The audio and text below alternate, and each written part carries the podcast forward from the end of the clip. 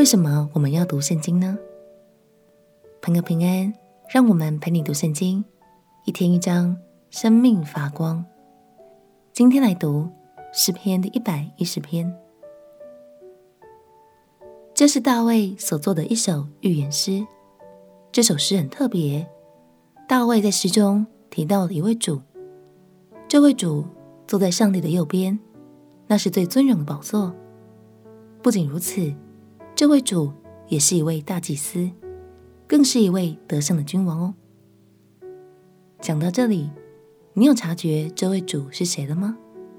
让我们一起来读诗篇一百一十篇。诗篇第一百一十篇。耶和华对我主说：“你坐在我的右边，等我使你仇敌做你的脚凳。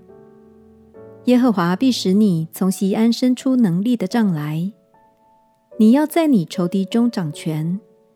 当你掌权的日子。”你的民要以圣洁的装饰为衣，甘心牺牲自己。你的民多如清晨的甘露。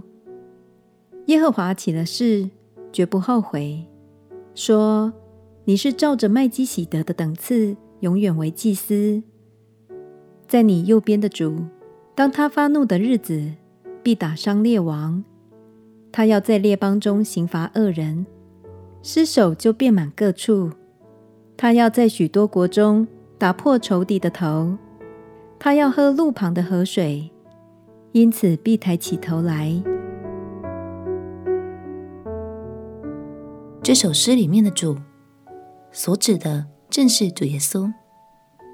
原来早在很久很久以前，神就启示了大卫，使他能稍稍明白耶稣的身份。在新约里。这是最常被引用来见证主耶稣的诗篇之一，甚至连主耶稣自己都引用过这首诗的内容。亲爱的朋友，虽然我们目前的进度还在读旧约，但仔细读，你就会发现，耶稣的身影早已不断出现在经文里，因为它就是贯穿整部圣经的核心焦点。让我们一起加油！